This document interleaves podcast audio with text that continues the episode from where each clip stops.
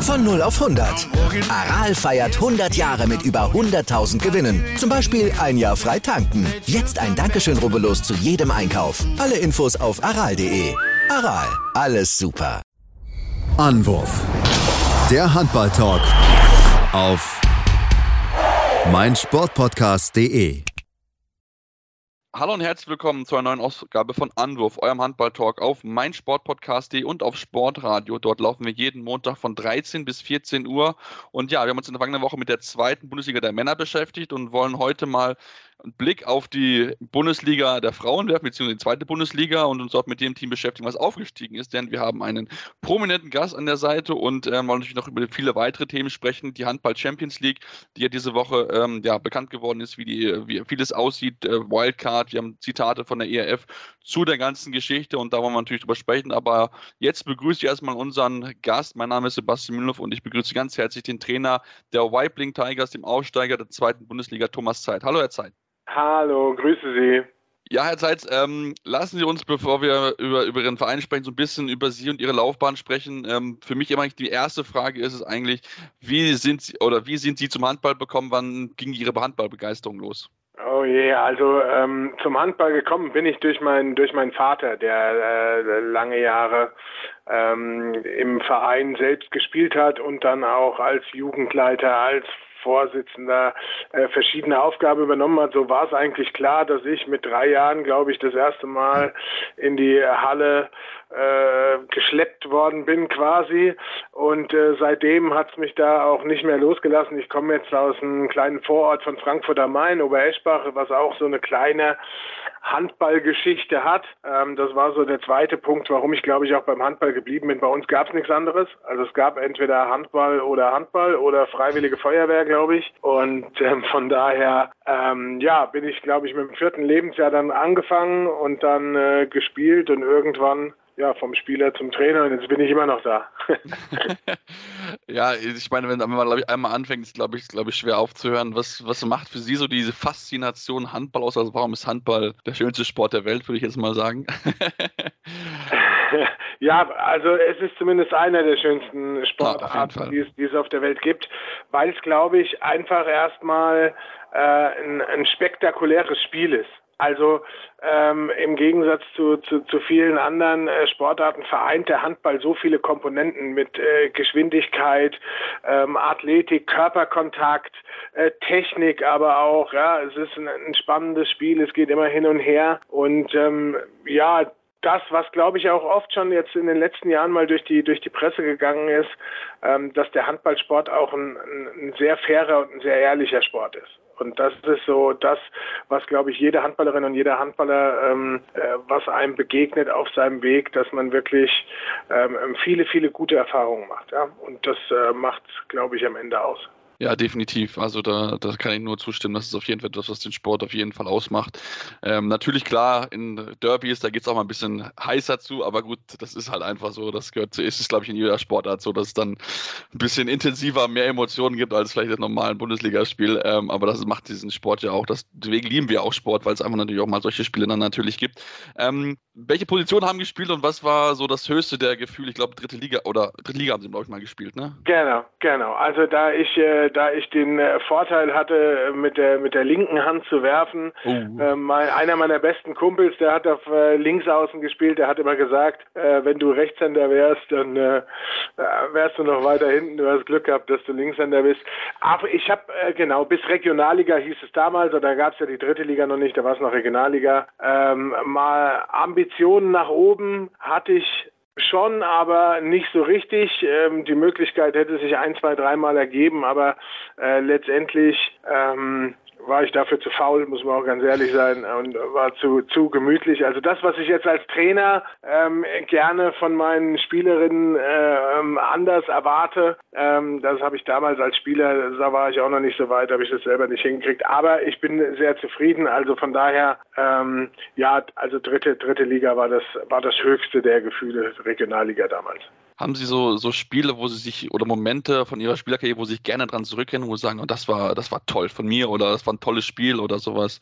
Oder auch abseits davon kann auch sein. Ähm, das ist eine, das ist eine gute Frage. Ich erinnere mich tatsächlich noch an einige Spiele, auch wenn es schon ein ganzes Weilchen her ist. Ähm, aber was am meisten, was am meisten in Erinnerung bleibt, sind eigentlich äh, die Dinge dazwischen mit den äh, Spielern, äh, die man so auf seinem Weg kennengelernt hat. Und einige von denen, die mich heute noch ähm, begleiten, äh, Freundschaften, die die entstanden sind. Und und das sind eigentlich so und die Dinge, die dann dazwischen passiert sind. Auf den Abschlussfahrten, auf den Vorbereitungsturnieren, auf den Auswärtsfahrten. Und äh, das sind das sind eigentlich eher so die Sachen oder äh, nicht eher, sondern das sind eigentlich die Sachen, die noch mehr präsent sind, sage ich jetzt mal als Spiele. Natürlich gab es da äh, große Spiele gegen Gelnhausen oder Kirchzell, alles so Derbys, Großbiberau, ne, äh, volle Halle, 2000 Leute und, und also es gab schon schöne Sachen, auf jeden Fall, aber ähm, noch eher, wenn wir uns mal treffen, erzählen wir weniger von den Spielen als von dem, was davor, danach oder zwischen den Saisons war. Ja, das kann ich mir sehr, sehr gut vorstellen. Da gibt es mit Sicherheit, glaube ich, bei jedem Handballer genug Geschichten, die ja da in dem Moment einfallen würden. Ja, das stimmt, das stimmt. Genau, und dann sind sie ja, ich glaube, schon so relativ, so um die Beginn, wo sie in Richtung Herrenbereich kommen, dann haben sie schon angefangen, auch dann Trainer zu werden. Ähm, was hat sie dazu bewegt, zu sagen, okay, ich möchte jetzt Trainer werden? Ähm, war das irgendwie immer so, ein, so eine Geschichte, was sie schon länger begleitet hat oder, oder warum sind sie Trainer geworden?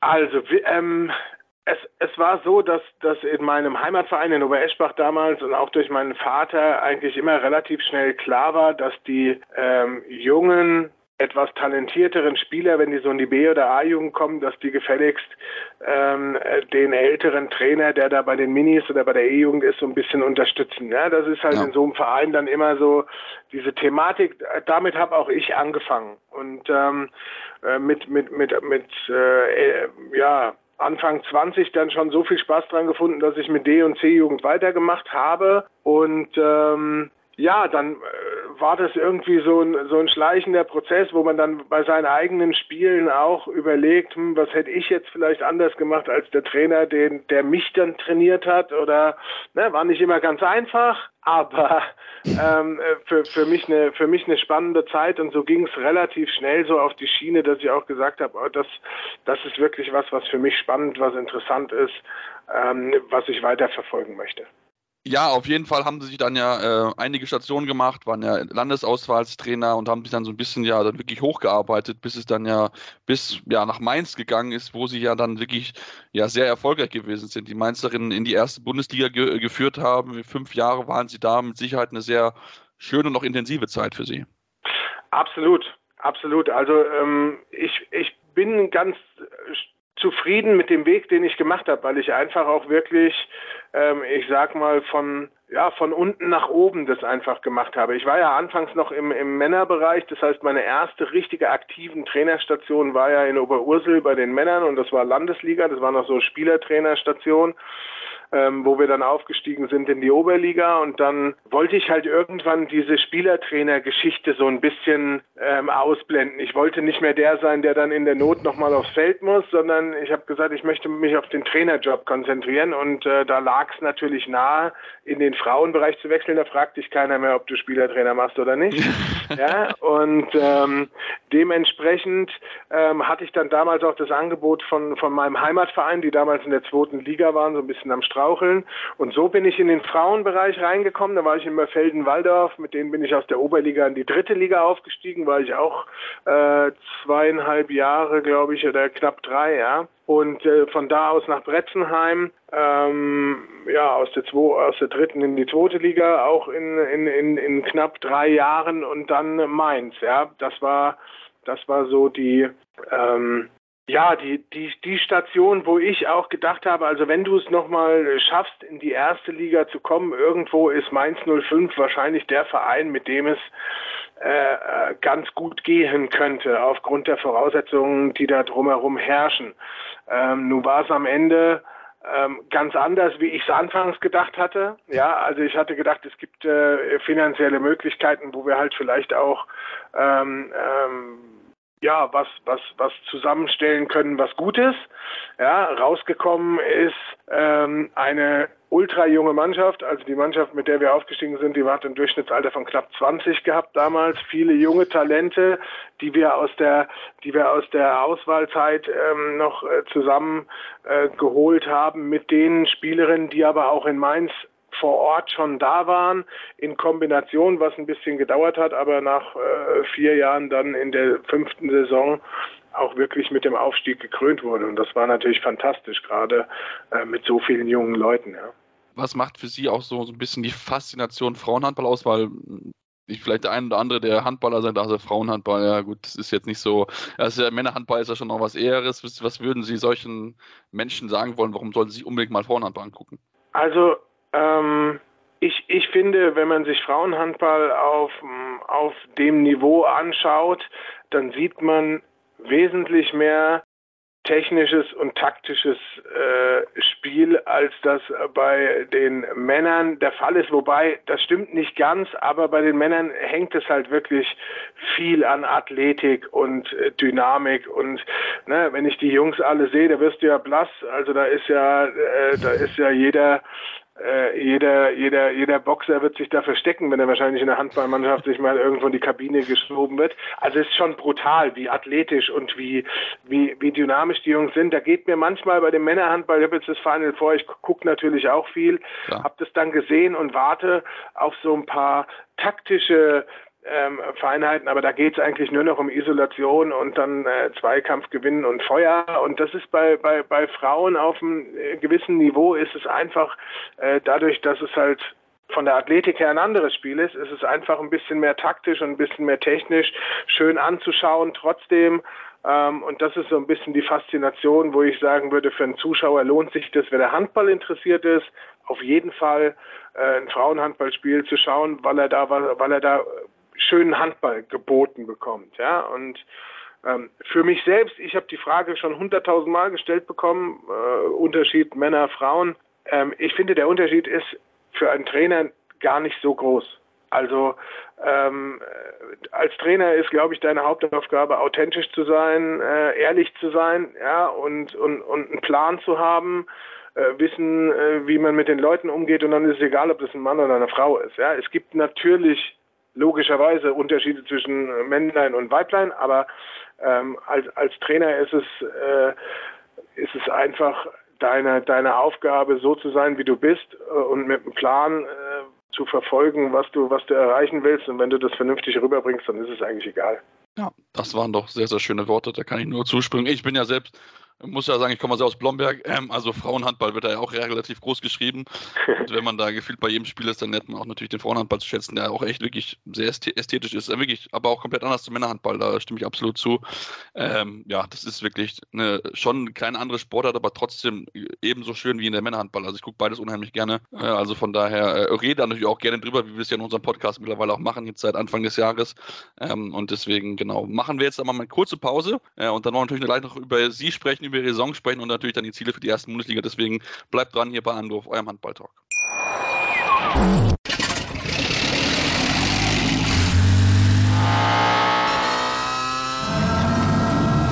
Von 0 auf 100. Aral feiert 100 Jahre mit über 100.000 Gewinnen. Zum Beispiel ein Jahr frei tanken. Jetzt ein Dankeschön, rubbellos zu jedem Einkauf. Alle Infos auf aral.de. Aral, alles super. Ja, und jetzt sind wir nach einer kurzen Pause zurück und wollen uns natürlich jetzt auch dann mit ja, den Weibling Tigers beschäftigen, wo sie ja seit ähm, 2020 hingewechselt sind.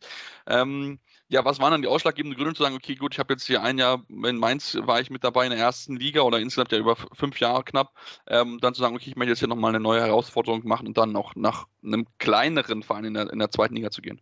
Ähm, ich, äh, wie, wie Sie ja schon gesagt haben, ich war äh, fünf Jahre in Mainz, fünf, fünf tolle Jahre, aber irgendwann äh, kommt dann der Zeitpunkt, äh, auch gerade mit dem Erstliga-Aufstieg, wo, ja, wo, wo man einfach überlegen muss, das geht jedem Trainer so, ähm, wie geht's hier noch weiter, was kann ich hier noch erreichen?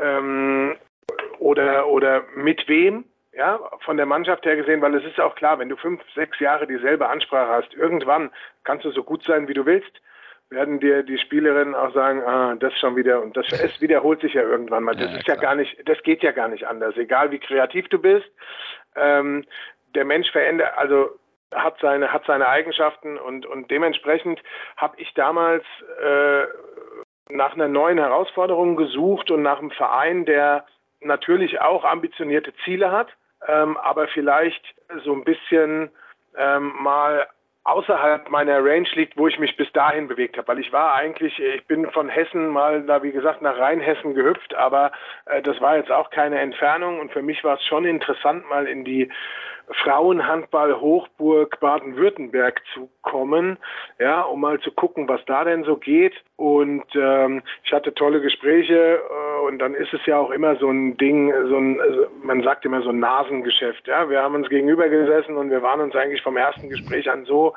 äh, dass es gepasst hat. Und äh, die Ideen vom Verein haben mich gereizt. Äh, die Mannschaft fand ich war eine gute oder ist eine gute gewesen äh, zu der damaligen Zeit schon. Und äh, das waren alles so Punkte, wo ich gesagt habe, okay, das möchte ich mal probieren.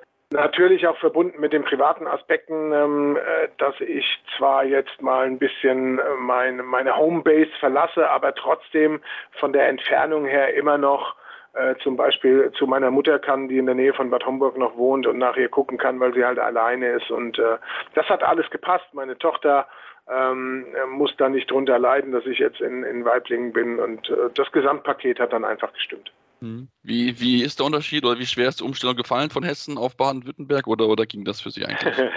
das, äh, ja, an die Sprache, an die Sprache muss ich mich tatsächlich ein bisschen gewöhnen, wenn die Alteingesessenen mal so richtig auf ihrem Dialekt äh, was erzählen, dann hänge ich da schon ein bisschen hinterher.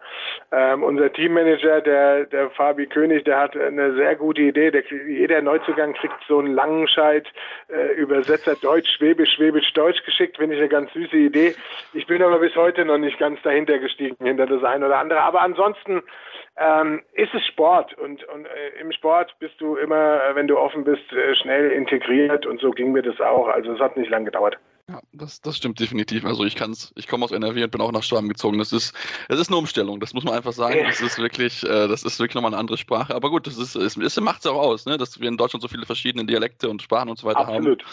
Und ähm, ja, wenn wir uns mit dem Sportlichen beschäftigen, ähm, äh, Weibling ja, war ja durchaus zu der Zeitpunkt schon so ein gestandener ne, Mittelfeld, Mittelfeld-Zweitliga-Club und äh, ja, haben daraus jetzt den Erstliga-Aufsteiger äh, geformt in dieser Saison. Ähm, war das das Ziel vor der, vor der Runde zu sagen, okay, wir wollen unbedingt aufsteigen, beziehungsweise haben Sie damit gerechnet, wie, wie die Saison so, dass die Saison so laufen würde, wie sie gelaufen ist?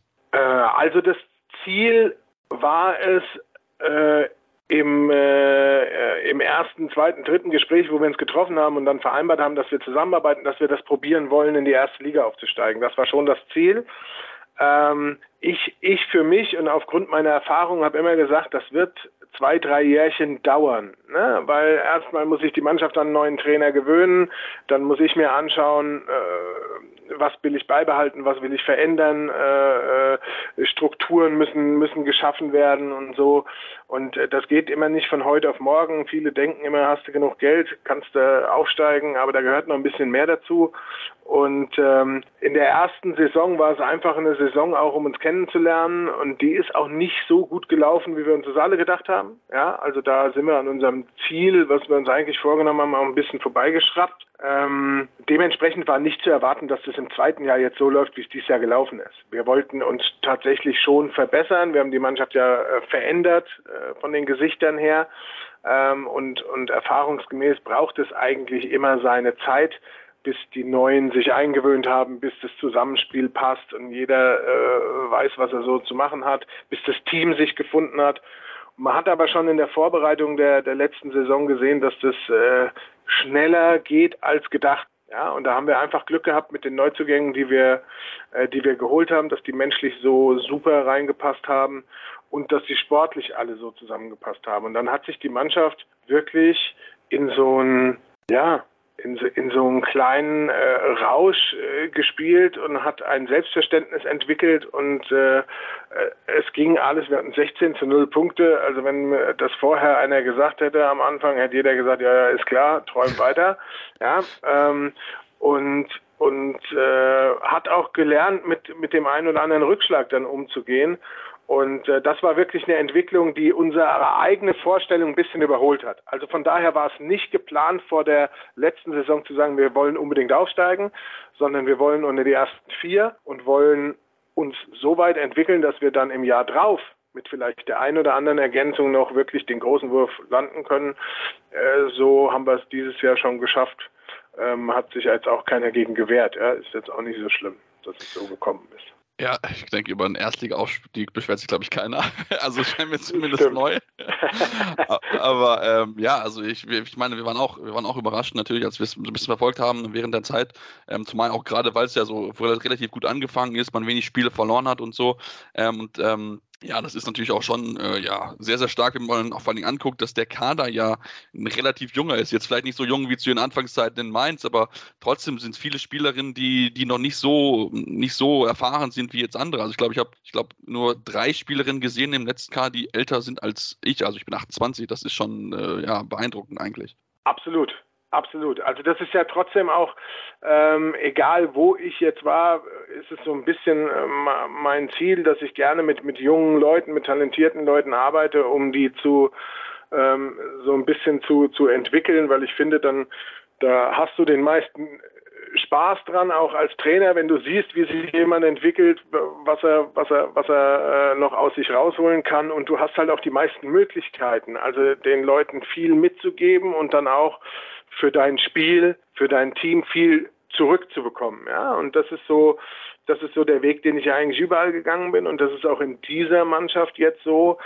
wo ich besonders stolz drauf bin, muss ich ganz ehrlich sagen, das habe ich auch immer versucht in allen anderen Interviews zu, äh, zu erwähnen, ist, dass ganz, ganz viele Spielerinnen von denen, die letztes Jahr auf dem Feld waren, halt aber auch schon drei, vier, fünf Jahre oder noch länger in Weiblingen waren. Ja, also dass auch die Spielerinnen, die dort waren, und das sind nicht wenige, ja, wenn ich an Vanessa Nagler, Karen Hammer, Sina Hagen, äh, Selina Meissner, Vivi Jäger, ja, also das sind ja Säulen dieser Mannschaft, die sich wirklich auch nochmal entwickelt haben, obwohl sie schon fünf, sechs Jahre Sina Hagen war acht Jahre in, in Weiblingen, ja, obwohl sich schon äh, so lange dort bewegt haben. Und das ist was, was, was mir persönlich auch viel, äh, viel gegeben hat, ja, weil ich dann einfach auch gesehen habe, äh, zu den jungen Talentierten, die wir noch dazugeholt haben, ähm, haben sich auch die anderen mitentwickelt. Und das ist immer ein Zeichen dafür, dass die Mannschaft einfach an sich als Team gut funktioniert hat. Ja. Mhm, definitiv. Und ich meine, wir haben es ja gesehen in einem DRB-Pokal,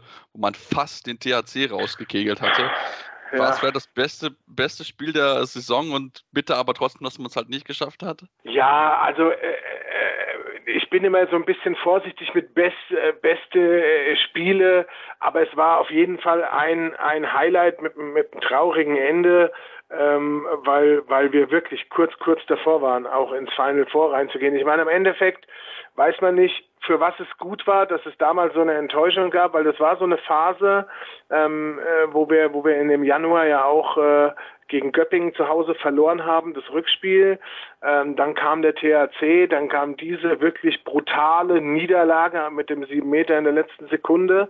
Ähm, wir hatten übrigens in den zwei Angriffen davor einmal Innenpfosten, einmal unterkante, unterkante Latte. Also wenn die zwei Dinger reingehen, äh, wäre uns der sieben Meter egal gewesen. Aber ähm, und da war auch so ein bisschen so die Frage, wie übersteht diese Mannschaft das? Weil Sie haben was ganz Wichtiges vorhin auch gesagt. Da ist kaum Erfahrung drin, was auch erste Liga und Aufstiege in den Sphären angeht. Ja, wir haben mit Branka äh, Setsch eine, eine, eine super erfahrene Torhüterin, die uns aufgrund von Verletzungen jetzt auf dem Feld letzte Saison nicht zur Verfügung stand, aber abseits der Platte auch eine wichtige Rolle gespielt hat. Ja, ähm, aber ansonsten habe ich kaum Spielerinnen gehabt, die überhaupt in der ersten Liga sich mal bewegt haben oder diese Erfahrung hatten, wie gehe ich mit Drucksituationen bei Aufstieg oder sowas um. Und wie die Mannschaft es dann gelöst hat, auch nach dieser äh, Niederlage gegen den THC, das ist wirklich schon, schon aller Ehren wert. Ja? Und ähm, von daher, ja, haben wir spaßeshalber gesagt, bleibt das DAB-Pokalfinal vorher noch ein Ziel, was wir noch erreichen können, also wo sich darauf hinarbeiten lässt, mal gucken, wie das dann wird. Ja, das ist natürlich klar. Das also Ziel ist immer da, man hat es wie gesagt gut gemacht. Ist es so ein, so ein Spiel dann auch, wenn man jetzt guckt auf die neue Saison, was auch so ein bisschen so Hoffnung macht, dass man das da vielleicht auch mithalten kann, weil ich meine, THC ist ja auch einer der Top-Mannschaften in der Bundesliga. Ähm, absolut, absolut ist das natürlich was, was man, was man auch verwenden kann, um einfach jetzt in der Vorbereitung zu sagen, pass auf, äh, wir wissen, dass wir an guten Tagen auch mal gegen so eine Mannschaft spielen können. Jetzt muss man natürlich auch fair und realistisch genug sein und sagen, der THC kam damals aus dieser Corona-Infektion, hat fünf Wochen nicht gespielt und sowas. Ähm, also ich glaube, an einem Tag kann man außer mit äh, Bietigheim äh, und vielleicht mit Abstrichen Dortmund äh, gegen jede Mannschaft in der ersten Liga mal gut aussehen. Äh, gewinnen müssen wir, glaube ich, gegen andere. Also unsere Punkte äh, müssen wir gegen andere Teams holen.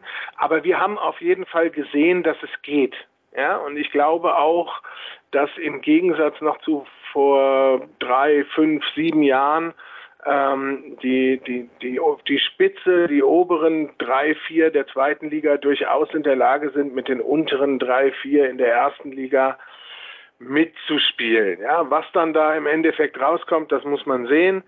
Ähm, aber, aber wir gehen mit der vollen Überzeugung da rein, dass wir am Ende auf dem zwölften Platz sein wollen, egal wie wir das hinkriegen, äh, damit wir eben nicht ähm, in die Relegation oder direkt absteigen müssen. Ja, sie starten jetzt, wir sind, sprechen jetzt einen Tag vor ihrem offiziellen Rückrundenauftakt am, am 1. Juli. Ähm, ja, was ist Ihr Gefühl? Ich meine, natürlich klar, Klassenhalt ist das große Ziel. Ich glaube, das ist, ist bei jedem Verein, äh, der da neu aufgestiegen ist, erstmal das vorrangigste Ziel. Ähm, fühlen Sie sich denn gut aufgestellt? Ich meine, Sie haben noch zwei junge Nationalspielerinnen, U18-Nationalspielerinnen dazugeholt, die ja dann in, erst im späteren Verlauf dann dazukommen, also von da wahrscheinlich noch nicht von Beginn an so eine große Rolle spielen können. Ja, ich, also ich war, ich war mit den Neuzugängen vorher schon äh, sehr zufrieden. Wir haben jetzt mit Magda und Matti nochmal wirklich zwei talentierte Mädels aus der Region dazugeholt, was uns auch immer wichtig ist, auch als Verein äh, weil das natürlich ähm, äh, nochmal noch mal anders ist, als wenn du, wenn du, wenn du Leute aus quer aus ganz Deutschland oder was weiß ich woher holst.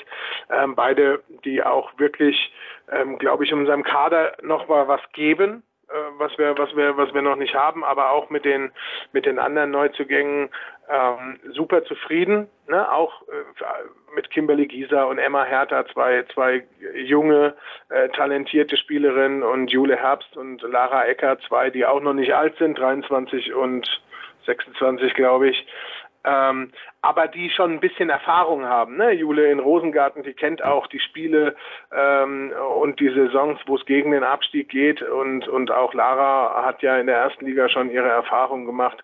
Also von daher haben wir, glaube ich, die Needs bedient, die wir bedienen wollten, weil gerade Linkshänder war, war so eine Geschichte, da wo wir gesagt haben, da wollen wir, da wollen wir ähm, Alternativen haben. Und ähm, es war für uns auch von vornherein klar, dass wir, äh, selbst wenn das klappt mit dem Aufstieg, jetzt nicht einer um die Ecke kommt mit einem großen Geldkoffer und sagt, geh mal einkaufen. Und ich bin auch ganz ehrlich, das wollte ich auch nicht. Also weil ich, weil ich, ähm, äh, wir haben letztes Jahr von von dem Teamgefüge und von dem Zusammenspiel gelebt und das wollen wir dieses Jahr genau so weitermachen. Sicherlich werden wir uns noch ein paar andere Sachen einfallen lassen, ähm, weil erste Liga dann schon äh, dann eine andere Aufgabe nochmal ist. Aber ich, ich, ich möchte, dass das Team wieder, äh, sag ich mal, sich die Kraft gibt und, und dass wir von allen Positionen äh, gefährlich sind und dafür braucht es eine Mannschaft, die, die, die auch funktioniert. Ja, definitiv. Also äh, Teamgefüge, ich glaube, das ist auf jeden Fall das A und O. Ähm, also ich sehe es auch bei anderen Sportarten. Das ist einfach das ist einfach, es ist einfach schon nochmal ein Punkt, dass man dann, dann vielleicht auch gewisse Qualitätsnachteile dann einfach auch ein bisschen ausgleichen kann, wenn man eine tolle Mannschaft Absolut. hat. Ähm, das ist auf jeden Fall von Vorteil.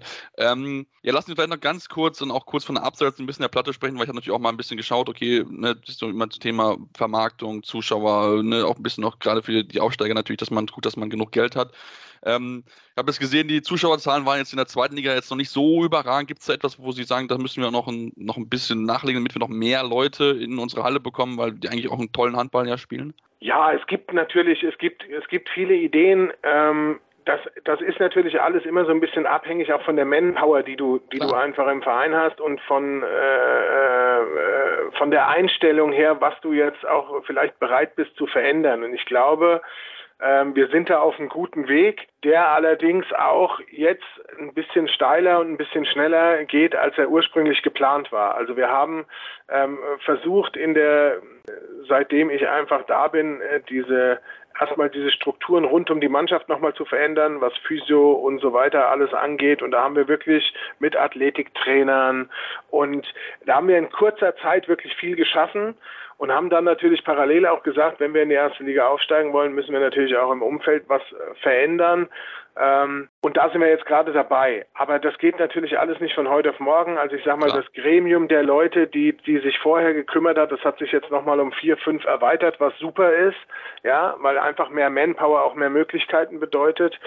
Und wir sind auch mittlerweile so weit, dass wir, dass wir, ähm, sage ich mal, über den Tellerrand rausgehen und, und uns vielleicht auch Hilfe holen bei professionellen Agenturen, ähm, die einfach vielleicht auch ein bisschen besser wissen, wie man damit umgeht. Ja, weil äh, viele Ideen sind immer gut.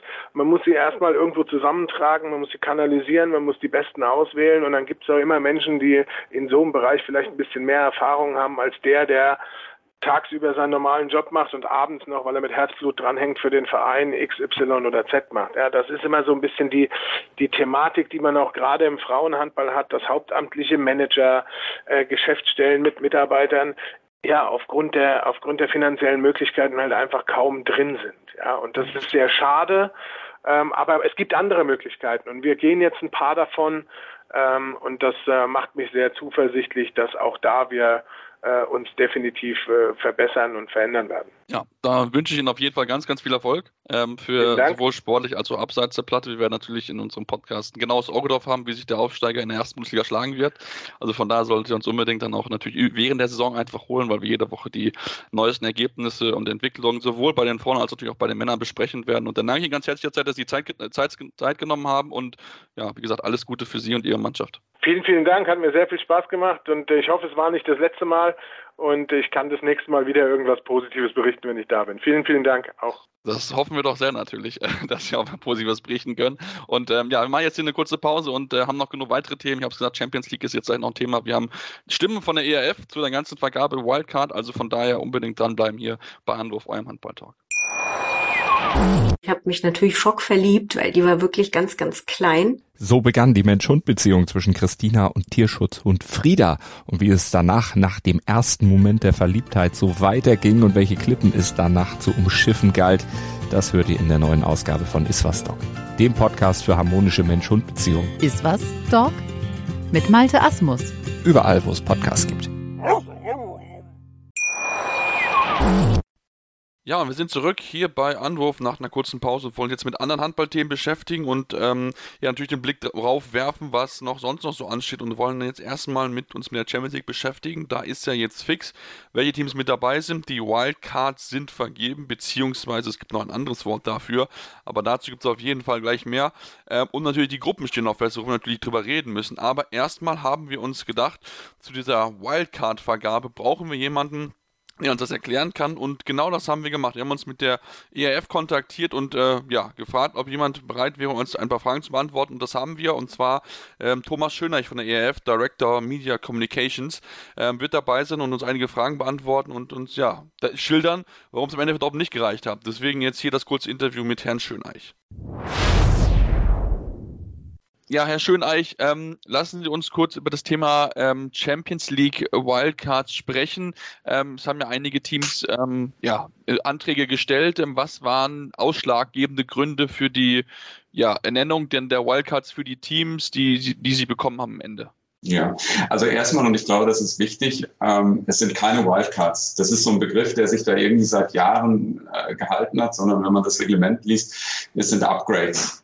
Ähm, und äh, auf diese Upgrades können sich die Teams halt ähm, bewerben. Es gibt grundsätzlich zwei Arten von Upgrades. Ähm, also um äh, um das deutsche Beispiel zu nehmen, äh, biete ich einen Meister, dann gibt es die Möglichkeit ähm, für, den, für den DHB, also ein Upgrade, dann für, äh, für Dortmund zu beantragen, also für den, für den Zweitplatzierten. Äh, und dann gibt es die Möglichkeit für die Verbände, die keinen fixen Startplatz äh, in der Champions League haben, einen Upgrade für ihren äh, Meister zu beantragen, der halt eigentlich nur in der European League äh, starten würde. Und da gibt es ein ganz einfaches, nach dem Reglement geregeltes ähm, Prozedere. Ähm, die, die Bewerbungen gehen ein. Äh, die eingegangenen Bewerbungen werden nach ähm, fünf Kriterien äh, beurteilt und ähm, nach diesen Kriterien, das ist eine Evaluierungskommission, die das macht. Und ähm, dann geht der, die Empfehlung dieser Evaluierungskommission an die Exekutive und die Exekutive bestätigt sie dann letztendlich.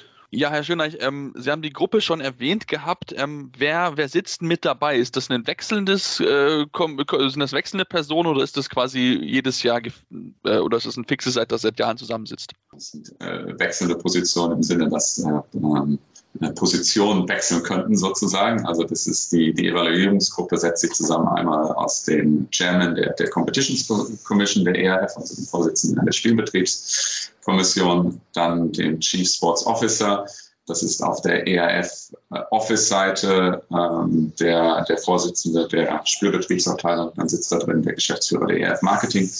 Und zwei, einmal für die Frauen, einmal für die Männer, ein Vertreter der Clubs vom Forum Club Handball nominiert. Okay, gut. Und die, die wechseln äh, jährlich dann die Vertreter oder wechseln die quasi dann nur, wie sie dann entsprechend gewählt werden bei den äh, entsprechenden Kommissionen?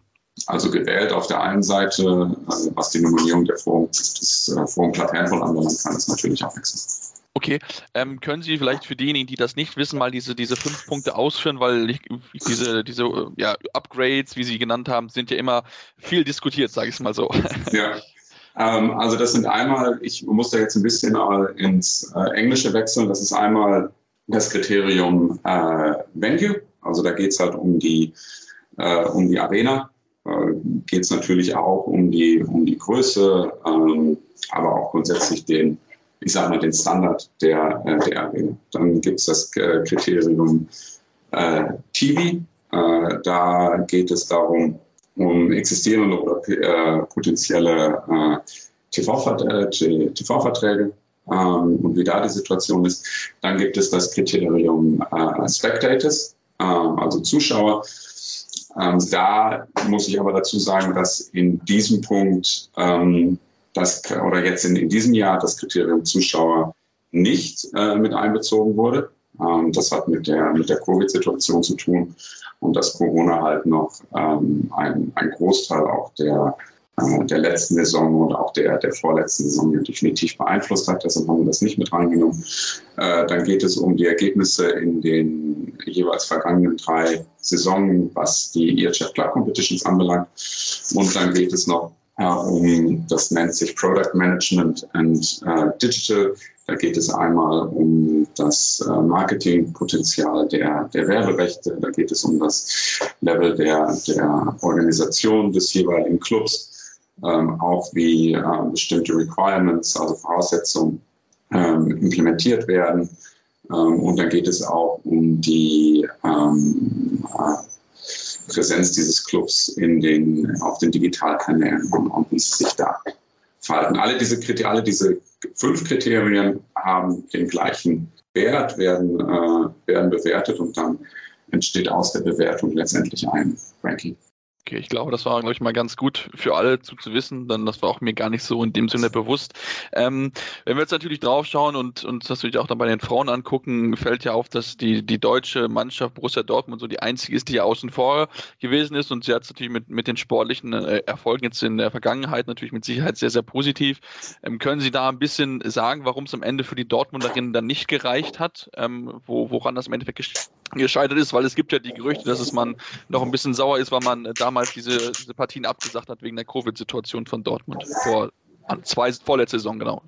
Also, also nochmal, um das einfach ganz, ganz klar zu sagen, wie gesagt, es gibt, ein, es gibt diese Kriterien und dann halt dieser Kriterien äh, wird, das, wird das bewertet. Und wir hatten ähm, äh, neun äh, Fixed Places in der, in der Champions League. Äh, wir hatten ähm, dementsprechend sieben, Play sieben Platzierungen, die über Upgrades ähm, vergeben wurden. Und ähm, wir hatten letztendlich bei der äh, Champions League der Frauen acht ähm, Teams, die sich auf so ein, ein Upgrade beworben haben. Und dann wird die Champions League de facto nochmal mit 16 Teams gestimmt. Ähm, Was ja auch immer bei sowas, sowas ist, auch wenn es zwar Kriterien gibt, aber es gibt ja immer wieder, glaube ich, jedes Jahr gefühlt offen die neue die Frage, ob es nicht auch vielleicht sinnvoll ist, so eine, eine Qualifikation zu spielen. Ist das ein Thema bei Ihnen, wo man sagt, okay, das wäre vielleicht mal interessant oder wollen Sie bei diesem aktuellen Format mit den, mit den Upgrades bleiben? Nein, es ist also aktuell, dass das Spielsystem, so wie es ist, ähm, wird jetzt erstmal beibehalten. Und ich muss dazu sagen, dass das auch das volle äh, Feedback und die volle Unterstützung der, der Clubs beziehungsweise der Clubvertreter dann zum Beispiel auch aus dem Forum Club Handball ähm, hat, dass, dass, dass das Spielsystem so wie es ist, aktuell das Beste ist für die Champions League und auch die teilnehmenden Clubs. Ja, und nach diesem kleinen Interview sind wir jetzt zurück und begrüßen dann jetzt auch in der heutigen Ausgabe den lieben Tim Detmer. Hallo Tim. Hallo Sebastian. Ja, Tim, lass uns über ähm, ja, das sprechen, was dort, äh, ja, was wir gelernt haben von Herrn Schöneich, wie genau sich diese Champions League Wildcards bzw. Upgrades, wie er uns ja erklärt hat, zusammensetzen. Fünf Kriterien sind dafür wichtig und wenn wir halt hören, TV-Vertrag, Halle, Drehspiel, auch Zuschauer und auch so ein bisschen Vermarktung an sich, merken wir auch schon, dass Dortmund da noch einiges an Luft nach oben hat. Ja, wie gesagt, wir haben äh, letzte Woche, glaube ich, auch schon darüber gesprochen, ähm, dass André Fuhr ja schon vor ein paar Wochen so ein bisschen die Infrastruktur in Frage gestellt hat ähm, des BVB, beziehungsweise in Frage gestellt hat, ob das reichen könnte oder ne. Das ist dann ja, leider jetzt hat sich leider bewahrheitet ähm, und es ist durchaus verständlicher geworden, wie ich finde. Ähm, aber nichtsdestotrotz ist es natürlich echt bitter. Ähm, natürlich auch kein so gutes Licht auf den deutschen Frauenhandball, wenn das zweitbeste Team, das dazu natürlich auch noch einen riesigen Fußballverein im Hintergrund hat, also durchaus die Möglichkeit hätte, ein bisschen besser aufgestellt zu sein, ähm, ja, diese, diese Forderungen nicht erfüllen kann. Ähm, ja, das ist schon, das lässt schon tief blicken. Ähm, aber ja, muss man, muss man mal schauen, ob sich Dortmund da jetzt in den nächsten Jahren hin entwickeln kann. Ähm, müssen wir mal abwarten. Ja, auf jeden Fall müssen wir abwarten. Ich denke, Sie haben es ja auch selbst gesagt, dass Sie ein bisschen enttäuscht gewesen sind, aber es hat sich ja so ein bisschen angedeutet. Ich glaube aber, da muss auch die gesamte deutsche Frauenliga da auf jeden Fall auch zulegen. Also jetzt nicht nur Dortmund, sondern TV-Vertrag ist ja quasi nur so halb existent mit Eurosport, wo ja ein paar Spiele laufen und auch so. Also von daher ähm, ist es, glaube ich, auch dann ja so ein kleiner Fingerzeig für die deutsche Mannschaft zu sagen, okay, gut, da müssen wir ein bisschen professioneller drüber werden. Ich hatte es ein bisschen auch mit, äh, ja, mit dem Thomas Zeitz von den Weibling Tigers so ein bisschen besprochen, dass da noch ein bisschen Luft nach oben einfach ist im deutschen Handball. Ähm, ja, dann lass uns zumindest dann auch auf die, auf die, ja, auf das gucken, was dann wirklich noch passiert ist. Wir haben ja jetzt nämlich schon die Auslosung stattgefunden der Frauen und äh, ja, was sollen wir sagen? Die äh, SG BPM Bietigheim, die ja mit dabei ist, hat ja, eine absolute äh, Hammergruppe bekommen. Odense, äh, Handball, Vipers Christianstadt, Krim Ljubljana, Brest Bretagne, FTC Budapest, DHK, Banik Most und CMS Bukarest. Also schlimmer kann es fast nicht werden.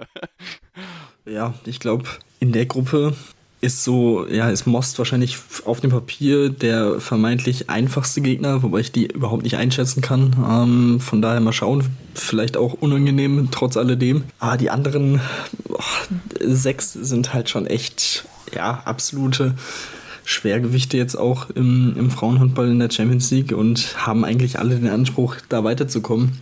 Und äh, ja, das wird auf jeden Fall eine ordentliche Aufgabe für, für Bietigheim. Ähm, gut, kann man sagen, man kann sich auf dem Niveau zumindest auf jeden Fall schon mal ordentlich weiterentwickeln. Ähm, das, das auf jeden Fall, man wird, man wird gefordert sein. Ähm, aber ja, wie gesagt, das wird auf jeden Fall eine, ein schwieriges Unterfangen, da weiterzukommen. Ähm, sollte aber nichtsdestotrotz natürlich das Ziel sein, ähm, da unter die ersten sechs zu kommen. Ähm, ich denke, das ist auch durchaus machbar ähm, mit dem Kader, den man da anzubieten hat in Bietigheim. Ähm, aber wie gesagt, einfach wird es auf jeden Fall nicht.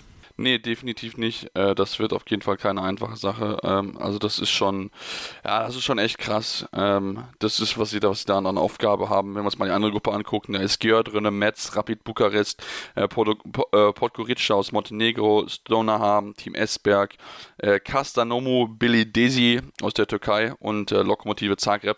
Also von daher schon noch die einfachere Gruppe. Aber natürlich, wenn man, wenn man zu den Besten gehören will in Europa und wenn man auch als amtierender Titelverträger reinkommt, ähm, ja, hat man auch einen gewissen Anspruch, möchte natürlich beweisen, dass man auch in der höheren Klasse bestehen kann und das haben sie auf jeden Fall, diese Möglichkeit, sich zu beweisen. Das wird keine einfache Aufgabe, wie gesagt, aber ist schon etwas, was ich ihnen zumindest zutrauen würde, denn Markus Gaugisch hat ja wirklich da eine tolle, eine tolle Mannschaft zusammengestellt, aber es kann natürlich halt sein, dass dann natürlich die Siegesserie, die sie aktuell immer noch haben, dann auf jeden Fall brechend wird, weil ich glaube, dass sie dann schon noch die Auswärtsfahrten dann, äh, dann nach FTC, nach Krim Jubiliana oder so, das werden schon harte Aufgaben. Also da werden sie, glaube ich, diesen, diesen Flow aus der vergangenen Saison einfach so in der Form nicht aufhalten, aufrechterhalten können. Nee, das kann ich mir tatsächlich auch nicht vorstellen. Ähm, ja, also Markus Govic freut sich ja auch auf die Gruppe, äh, wie er schon verlauten hat lassen. Ähm, spricht natürlich von dieser attraktiven, von attraktiven Teams, Titelverteidiger ist dabei, Teams, die sich nochmal personell verstärkt haben und so weiter. Ähm, dazu hat er gesagt, dass es natürlich durchaus hilfreich ist, dass die Reiseziele mit Bus und Flugzeug erreichbar sind. Das ist natürlich, was die Planung angeht, während der Saison natürlich auch nicht so schlecht, weil das Programm wird jetzt natürlich auch nochmal deutlich heftiger als in der letzten Saison. Ähm, da ist das Thema Regeneration und Reisen natürlich auch wieder äh, deutlich mehr im Fokus. Ähm, dementsprechend ja, scheint er trotz der äh, schwierigen Gegner alles, alles in allem ähm, relativ ja, froh drauf zu blicken. Ja, definitiv, definitiv, da bin ich absolut bei dir. Bin ich sehr gespannt, wie das funktioniert. Wir werden natürlich dann das Auge drauf haben, machen jetzt eine kleine Pause und kommen dann gleich zurück und wollen uns natürlich dann auch mit den Herren noch beschäftigen. Ähm, der Champions League Quali mit, aber auch der WM-Auslosung und natürlich auch den Blick werfen auf die U20-Frauen, wie sie sich bei der WM geschlagen haben. Deswegen bleibt dran hier bei Anruf, eurem Handball-Talk.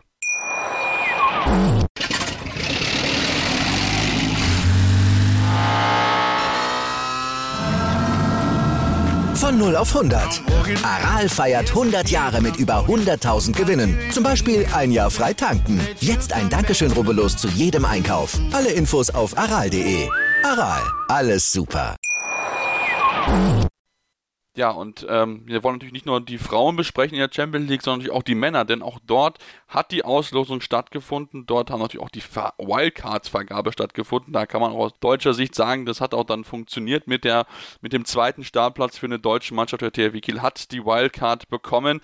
Ähm, insgesamt muss man, wenn man sagen, das also anschaut, jetzt keine großen Überraschungen mit dabei mit Aalborg, Nord, Veszprem, Plotsch, Zagreb, äh, Elverum und Celje, die bekommen haben. Vielleicht ein bisschen überraschend, dass es nicht Sporting bekommen hat, nachdem sich wie sie präsentiert haben und auch Modo Saporosche, aber da gibt es einfach wahrscheinlich das Thema, dass man halt noch nicht genau weiß, wie es für die ukrainische Mannschaft weitergehen wird. Und wenn wir uns ja die Gruppen anschauen, Tim, auch hier haben wir eine absolute Tobesgruppe und eine Gruppe, die wirklich machbar ist. Die Kieler Gruppe Sejet, Barcelona, Celje, Kielce, Nantes, Elverum, Aalborg. Also das ist, das sind drei der vergangenen äh, Champions League Final Four Teilnehmer in einer Gruppe. Das wird für Kiel eine richtige Herausforderung.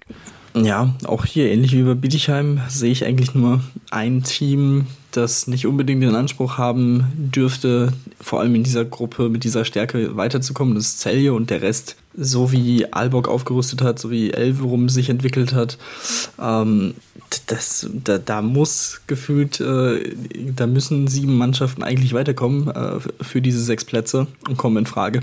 Also das wird ja, das wird eine sehr, sehr harte Vorrunde für, für die Kieler. Also ich glaube, ja, da, da darf man sich äh, nicht sehr ausruhen. In der letzten Saison haben sie es ja äh, dann am Ende, zum Ende hin noch ganz gut gemacht. Ähm, waren ja eher so, äh, ja, also die Gruppenphase ist natürlich für die deutschen Teams immer so eine Geschichte, ne, mit der Belastung. Man konnte eigentlich immer davon ausgehen, dass man schon irgendwie weiterkommt. Ähm, ja, das äh, würde ich in dieser Gruppe jetzt nicht unbedingt so unterschreiben. Also wie gesagt, das ist ähm, definitiv ordentlich, eine ordentliche Stärke. Ähm, deutlich stärker als die Gruppe A, wie ich finde. Ähm, aber gut, das ist natürlich auch irgendwie das, was sich die ERF irgendwie erhofft hatte mit diesen zwei Achtergruppen. Dass man eben viele Topspiele hat äh, jede Woche. Ähm, in dem Fall geht es dann mal auf. Ähm, auch wenn ich weiterhin nicht äh, der größte Fan von diesen zwei Achtergruppensystem bin. Aber gut, das äh, ist nochmal eine andere Geschichte. Aber wie gesagt, für Kiel, ähnlich wie für Bietigheim, das wird auf jeden Fall eine sehr, sehr harte Gruppenphase. Oh ja, das wird sie definitiv. Und ja, du hast recht, das ist genau das, was die ERF haben will. Aber wie gesagt, man kann das auch einfacher machen. Man kann das ein bisschen mehr streuen. Klar, da hat man nicht so viele Highlight-Partien jetzt wie in der Gruppenphase. Aber ich glaube, das ist gut. Wie an der deutschen Brille ist natürlich entspannter für die deutschen Teams. Die dann auch natürlich dann besser vielleicht auch mit der Belastung klarkommen. Aber gut, es ist halt bei anderen Teams, wo halt die Ligen halt nicht so kompetitiv sind, natürlich auch komplett anderes. Da liegt natürlich der Fokus voll auf der Champions League und halt auch auf diese Spiele, die sie jetzt in der Gruppenphase halt bekommen. Also von daher, ähm, ja, kann man da natürlich verschiedenste Sichtweisen äh, da auch sehen. Lass uns Gruppe A angucken, äh, mit Magdeburg dann natürlich, ähm, haben als Gegner Paris, Gok Gutme, Porto, Dynamo Bukarest, äh, Veszprem, Plotsch und Zagreb. Eine Gruppe, die nicht einfach ist, aber wo ich schon denke, okay, da muss eigentlich die nächste Runde auf jeden Fall drin sein, jetzt vielleicht nicht auf den ersten zwei Plätzen, aber ähm, ja, Ziel sollte auf jeden Fall das, das, das die K.O.-Runde sein. Ja, also ich glaube schon, dass man äh, generell sagen kann, dass die Magdeburger da eine Gruppe erwischt haben, die auf jeden Fall machbar ist, die auch auf jeden Fall so machbar ist, dass man sich ja durchaus im Vorhinein als drittbestes Team da platzieren kann. Ähm, wie gesagt, klar, man hat mit Porto, mit Plotzk, das sind auch keine schlechten Teams, wenn, auch wenn die Namen vielleicht nicht so klangvoll sind wie in einer anderen Gruppe ah, die musst du vor allem auswärts natürlich auch erstmal schlagen. Ähm, GOG bin ich, bin ich sehr gespannt drauf, wie, wie die sich schlagen werden. Äh, aber ansonsten, ja, also Paris und Veszprem, wie gesagt, Veszprem muss man auch mal abwarten. Ähm, ich würde den Magdeburgern da auch durchaus was zutrauen. Von daher, also dadurch, ich glaube, die müssen sich da vor keinem verstecken. Wie gesagt, auch Paris mit ein bisschen Umbruch, Emily dann nicht mehr dabei, mit Hansen, äh, der weggeht. Also, ja, also warum nicht? Also ich glaube, da ist schon durchaus ein bisschen was drin für die Magdeburger, auch was die ersten beiden Plätze angeht. Klar, muss dann auch gut laufen, man muss äh, Glück haben mit, äh, mit der Belastungssteuerung und so weiter. Das steht außer Frage. Aber ähm, verstecken müssen sie sich da nicht. Von daher, also ich glaube, die hat's da, die haben es da schon ganz, ganz okay getroffen. Das kann man, glaube ich, schon so sagen.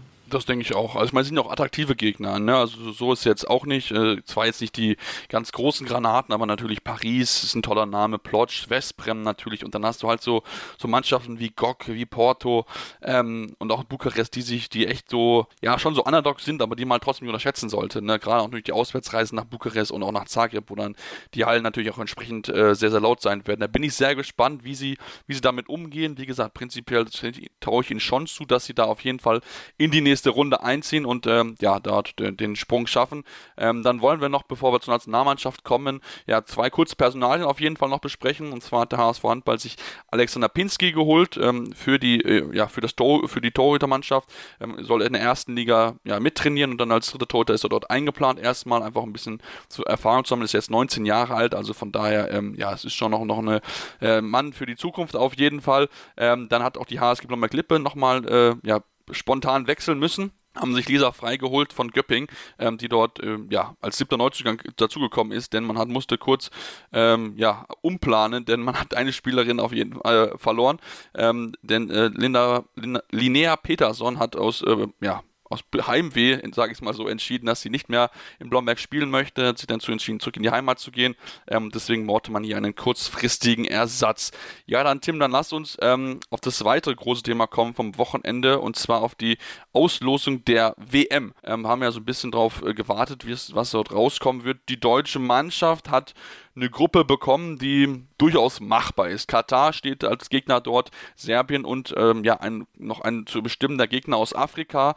Ähm, also von daher, wenn man jetzt mal guckt und andere Gruppen sich anschaut, ist eine Gruppe, die man auf jeden Fall meistern kann als Gruppensieger.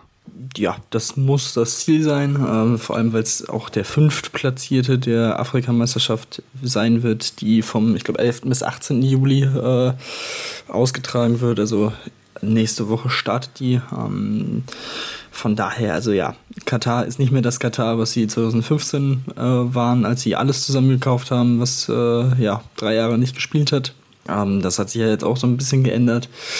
Auch wenn da, glaube ich, immer noch ein paar rumlaufen, ähm, warum auch immer. Und ähm, ja, Serbien ist natürlich eine Mannschaft, die unangenehm zu bespielen ist. Ähm, das, das schon.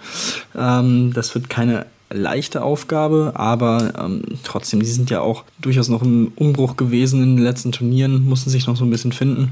Mal schauen, wie das dann nächstes Jahr im Januar sein wird und wie das aussehen wird. Ähm, natürlich haben sie auch vor allem über die Torhüter-Position sehr, sehr viel und eine sehr hohe Qualität. Ähm, wenn die dann äh, in Fahrt kommen, kann das natürlich wirklich für ein enges Spiel sorgen. Ähm, das sollte man nicht vergessen. Aber an sich, äh, ja, gehe ich da komplett mit und sage, das muss äh, der Gruppensieg werden, das muss eine 6 zu 0 Bilanz werden. Dann ja, geht es in die, in die Hauptrunde und dann ja, schauen wir mal weiter.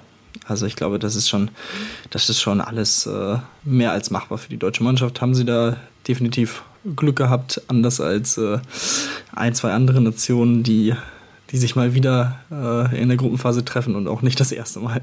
Ja, genau, genau so sieht es aus. Da gibt es einige Nationen, die, die, wenn wir uns mal drauf gucken uns einige Gruppen anschauen, Gruppe D zum Beispiel ich sehr interessant, Island, Portugal, Ungarn äh, und Südkorea ist eine sehr, sehr spannende Gruppe, wie ich finde. Ähm, dann haben wir Gruppe B mit Frankreich, Polen, Saudi-Arabien und Slowenien, das auch keine einfache Gruppe wird für Frankreich. Mit Polen und Slowenien hast du zwei Mannschaften, die du echt im Auge behalten solltest.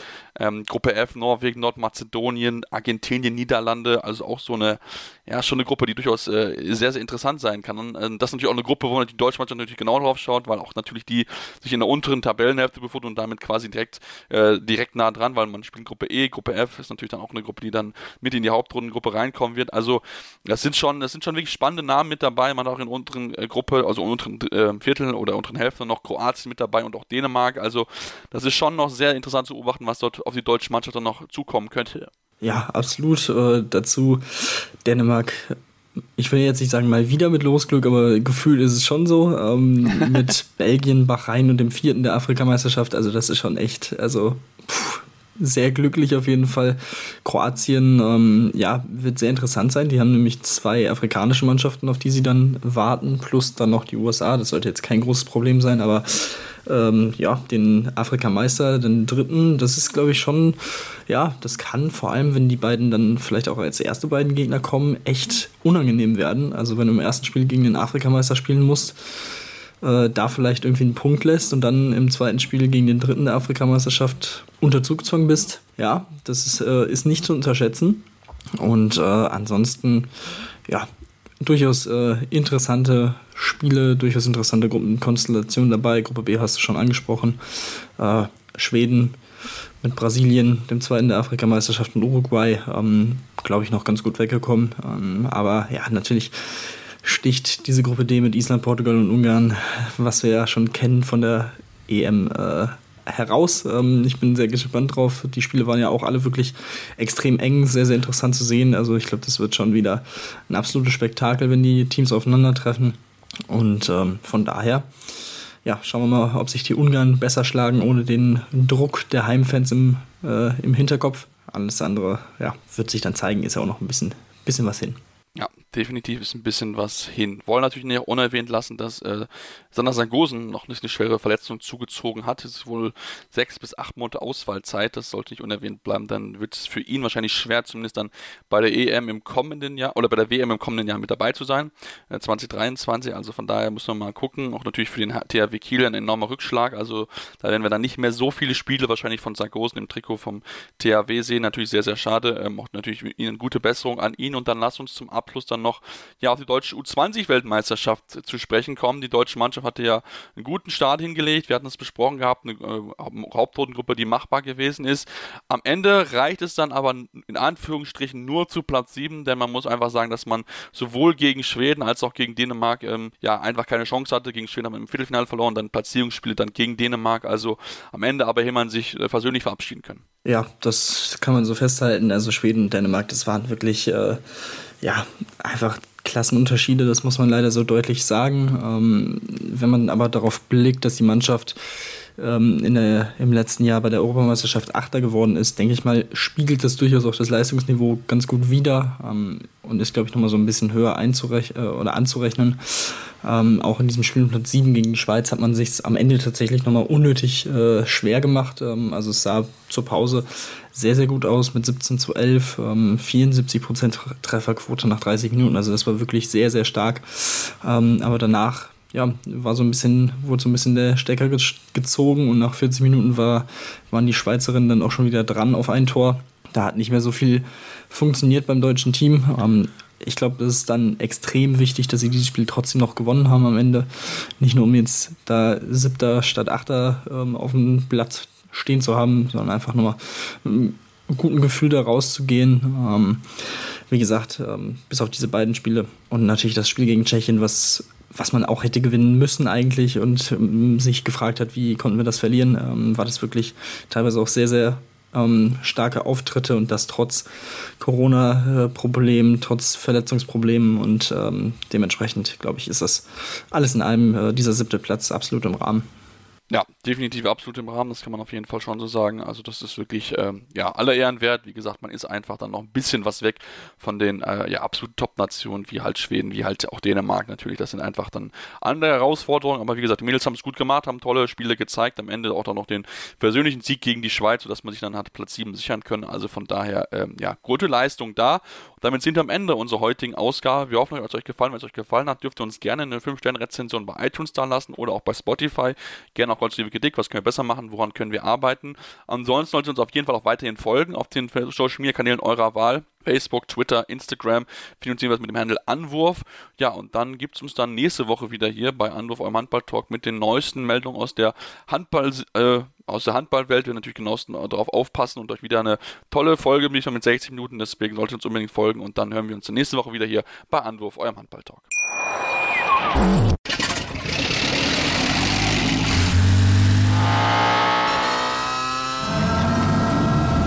Von 0 auf 100.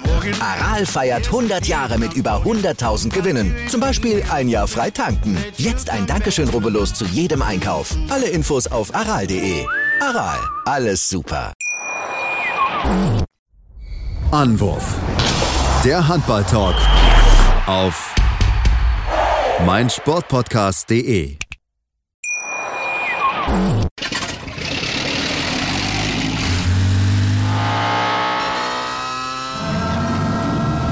Von 0 auf 100. Aral feiert 100 Jahre mit über 100.000 Gewinnen. Zum Beispiel ein Jahr frei tanken. Jetzt ein Dankeschön, rubbellos zu jedem Einkauf. Alle Infos auf aral.de. Aral, alles super.